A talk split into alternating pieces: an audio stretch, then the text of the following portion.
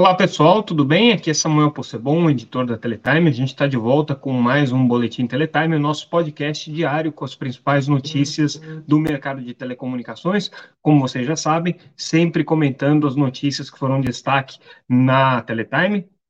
disponível no site www.teletime.com.br. Se vocês ainda não são inscritos, entrem lá é, e vocês podem receber gratuitamente, ler gratuitamente todas as matérias que a gente vai comentar aqui. Hoje, um dia com muitas notícias, muita informação relevante, a gente vai tentar sintetizar aqui, eu vou é, passar alguns pontos de uma maneira um pouco mais geral, mas tentando apontar as questões mais críticas é, das, das, notícias que a gente está tá trazendo.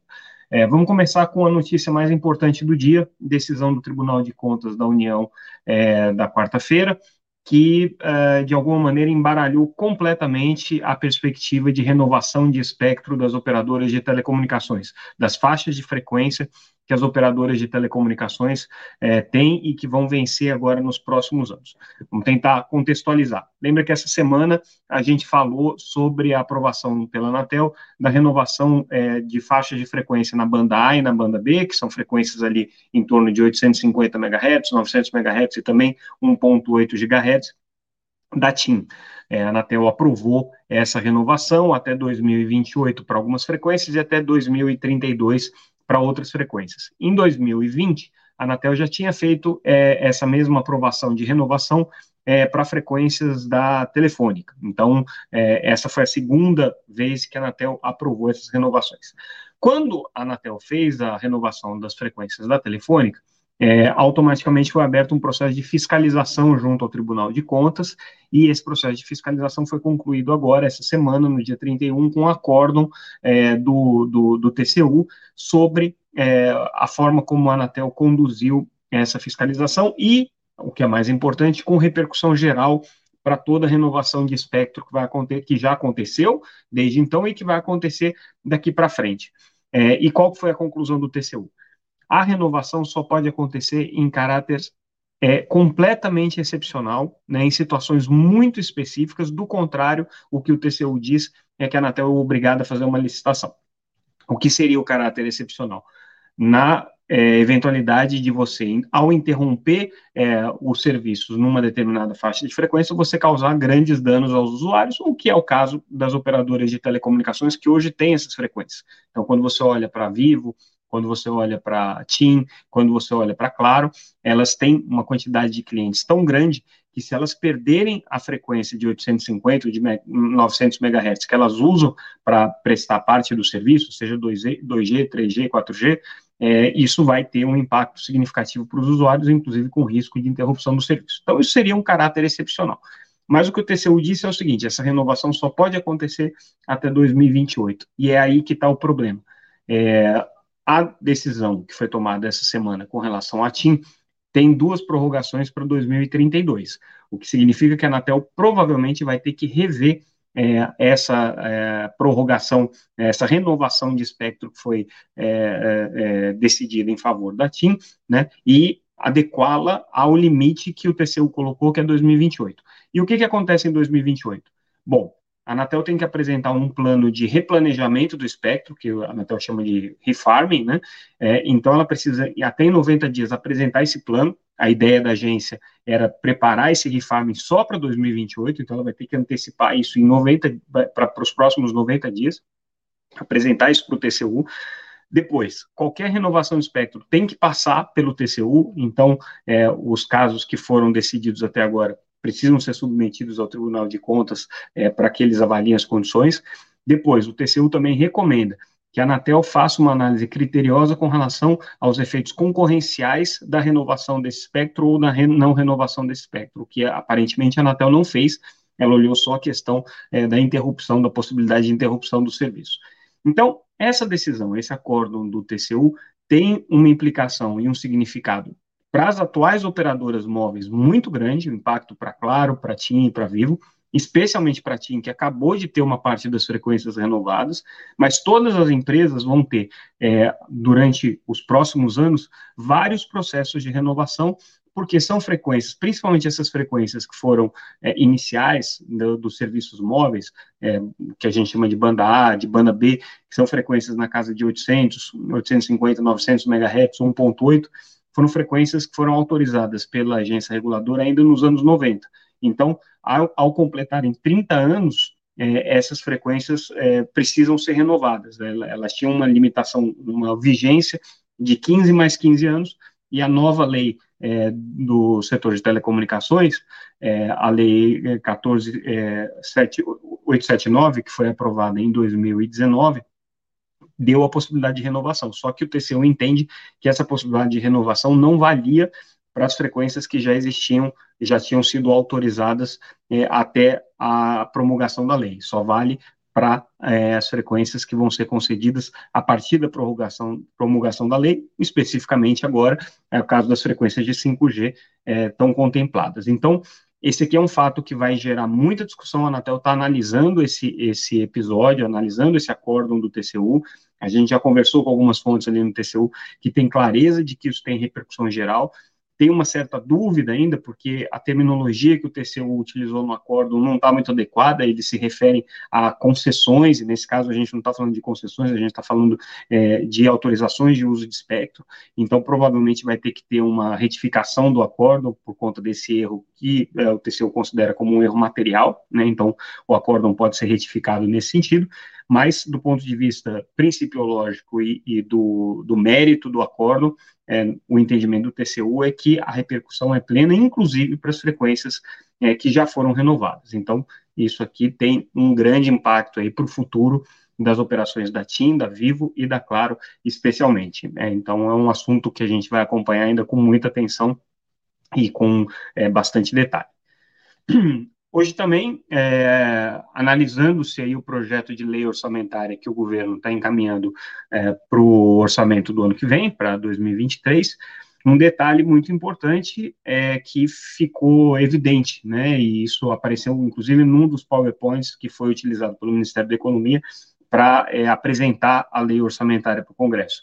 A possibilidade de desoneração da Condecine integralmente. A Condecine é um tributo que é pago pelas empresas de telecomunicações, principalmente, mas por toda a cadeia audiovisual, todas as empresas do setor audiovisual recolhem com o Decine, é, é uma, um tributo que arrecada, é, na verdade é uma contribuição, né, mas é, que arrecada é, cerca de 1,2, 1,3 é, bilhão de reais por ano, e essa contribuição ela serve para fazer é, o abastecimento do Fundo Setorial do Audiovisual, que é o principal mecanismo de fomento da indústria audiovisual brasileira. É, basicamente, é o motor e a gasolina que fazem com que a indústria audiovisual funcione, é, e é um, um, recurso que é gerido né, pela, pela Ancine, que tem como função de ser agência reguladora e também agência de fomento do setor. Então, o que o governo está sinalizando no orçamento para 2023 é que ele vislumbra a possibilidade dessa Condecine é, ser extinta a partir do ano que vem. É, dentro do pacote de bondades, de desonerações que estão sendo prometidas ali pelo Ministério do Paulo Guedes, é, existe essa é, do fim da Condecine. Só que isso aí tem consequências.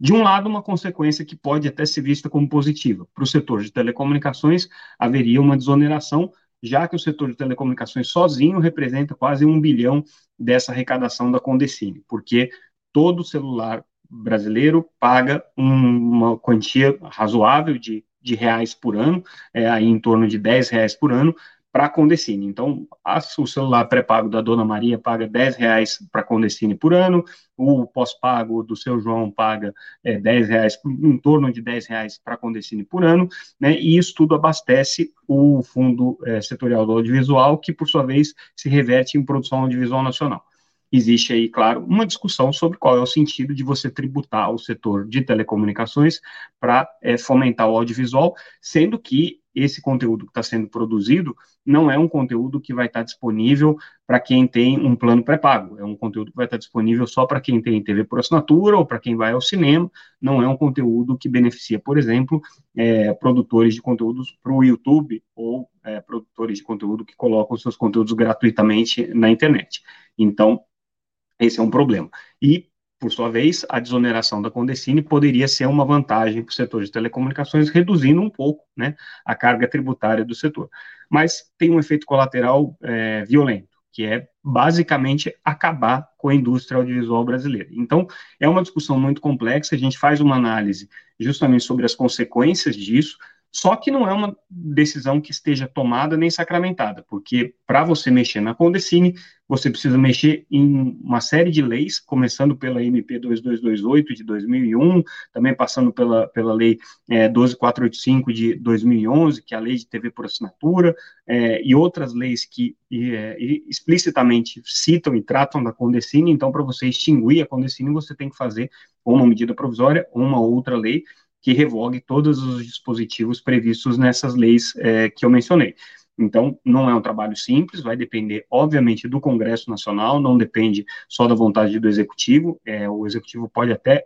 acelerar com uma medida provisória, mas essa medida provisória precisa ser ratificada pelo Congresso, onde certamente o lobby e, e os atores aí do setor audiovisual vão atuar com força, mas também é, outros lobbies, principalmente o setor de telecomunicações, podem atuar no sentido de é, forçar realmente a revisão dessa tributação, né, e, enfim, reverter a cobrança da Condecine. Isso é importante, o setor de telecomunicações já tentou derrubar a Condecine na justiça, não conseguiu, é, mas existe aí uma, uma, uma questão latente sobre a indisposição do setor de telecom de continuar pagando esse tributo, como eu disse, são cerca de um bilhão de reais por ano, é, sem ter um benefício direto, e considerando que grande parte da indústria audiovisual hoje está é, baseada no streaming, né, e as empresas de streaming, as, as plataformas de video on demand, não recolhem é, essa Condecine no mesmo montante que as empresas de telecomunicações. Então, existe aí também uma assimetria de condições colocadas. Então, esse aqui é um outro assunto que a gente vai discutir muito daqui para frente, porque tem grandes repercussões aí, tanto para o setor de telecom quanto para o setor audiovisual. Uh, hoje também, na decisão do Conselho da Anatel, uh, um, uma questão envolvendo Algar e a Claro foi resolvida, e com isso também a Anatel, de alguma maneira, enterrou a ideia de home permanente, do conceito de home permanente no Brasil. Já era um conceito que a Anatel não tinha aprovado, então a Anatel entende que não é possível você, por exemplo, criar um serviço é, que seja baseado em uso de rede de dados é, e que esse serviço de uso de rede de dados utilize operadoras sem que haja um acordo é, formal de, de, de é, utilização da rede no atacado. Então, o que a Algar fazia, é, é, nesse caso especificamente, era utilizar a rede da Claro sem que houvesse um contrato com a Claro para isso. Ela usava a rede da Claro para os serviços de, de internet das coisas em home, fora da área da Algar, como se fosse um celular normal se conectando à rede da Claro aqui. E nesse caso especificamente eram dispositivos de IoT que nunca sequer retornavam para a área original, que é a área da Algar. Então eles estavam utilizando o home, né, e não estavam remunerando é, a Claro num acordo de atacado. Então, a Anatel negou o recurso da Algar, condenou é, a Algar é, a ter que desativar esses serviços de internet das coisas baseado é, no uso da rede da Claro, e com isso a consequência é que o conceito de home permanente, que já vinha sendo disputado aí pelas empresas de telecomunicações, se enterra de vez. Uma decisão muito relevante aqui da Anatel nesse aspecto. Também hoje é, houve uma outra decisão da agência com relação à questão do espectro de 450 MHz, é um espectro que foi concedido é, para as operadoras de telecomunicações é, durante a primeira fase do leilão de 4G, que foi a licitação da faixa de 2,5 GHz. As empresas levaram é, a faixa de 450 MHz e hoje, é, num numa decisão é, relacionada a algumas das empresas que têm essa frequência, a Anatel começou a retomar esse espectro. Então, é, na prática, a Anatel vai tomar de volta a faixa de 450 MHz e deve ter uma nova licitação, isso aqui fica na gaveta da Anatel, para uma nova licitação de uso de espectro.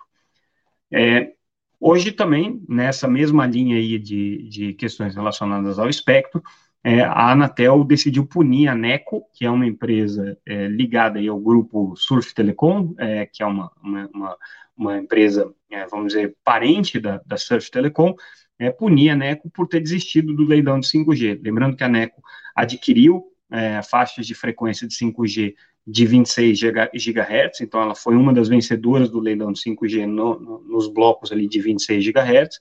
recebeu a autorização, recebeu a outorga, é, mas no começo desse ano desistiu da operação, apresentou renúncia ali para a Anatel de todas as faixas, e a Anatel ficou muito incomodada com aquilo, porque afinal de contas a agência fez de tudo para poder acomodar o interesse da empresa e permitir que ela é, assinasse os termos de autorização e fosse, é, afinal, uma das é, vencedoras consagradas aqui. Com isso, a Anatel vai executar as garantias da NECO, em torno de 50 milhões de reais, são as garantias integrais, e essas garantias vão ser aportadas aí nos projetos de educação conectada que estão previstos para os vencedores da faixa de 26 GHz. Então, a ANECO é, vai ter um prejuízo aí considerável. É, claro que ela certamente tem é, nessas garantias uma condição é, que está assegurada ali com o banco, mas é, a Anatel, ao executar isso daí, vai colocar a empresa na parede e ela vai ter que se justificar junto aos, aos seus bancos, né, que, que, concederam essas cartas de garantia sobre o porquê que é, elas estão sendo executadas. Então, dor de cabeça aqui para a NECO, mas a Anatel não abriu mão, fez questão de dizer que é, isso aqui era inclusive uma medida é, de sinalização para futuras licitações para que não entre aventureiros é, na disputa de espectro aqui. Então a Anatel ficou muito incomodada com a desistência da NECO, do grupo Surf Telecom, e é, por isso mesmo apresentou aqui uma punição considerada aí bastante dura por quem acompanha o mercado. E aí a gente agora fecha falando rapidamente do nosso Congresso Latino-Americano de Satélites, que está acontecendo é, nessa quinta-feira e na sexta no Rio de Janeiro. É, dias de muitas discussões sobre o futuro dos satélites, eu quero só é, citar alguns dos temas aqui mais relevantes. Primeiro, se discutiu muito a questão da viabilidade dos projetos de órbita baixa. Né? Existem hoje várias constelações LEO, a Starlink é a mais é, conhecida, é uma, LEO é, é Low Orbit é, é, é space, então, assim, existe aí uma, uma um, um, desenvolvimento de, de, de de redes baseadas em constelações de órbita baixa, que são as constelações LEO, né, como a gente chama,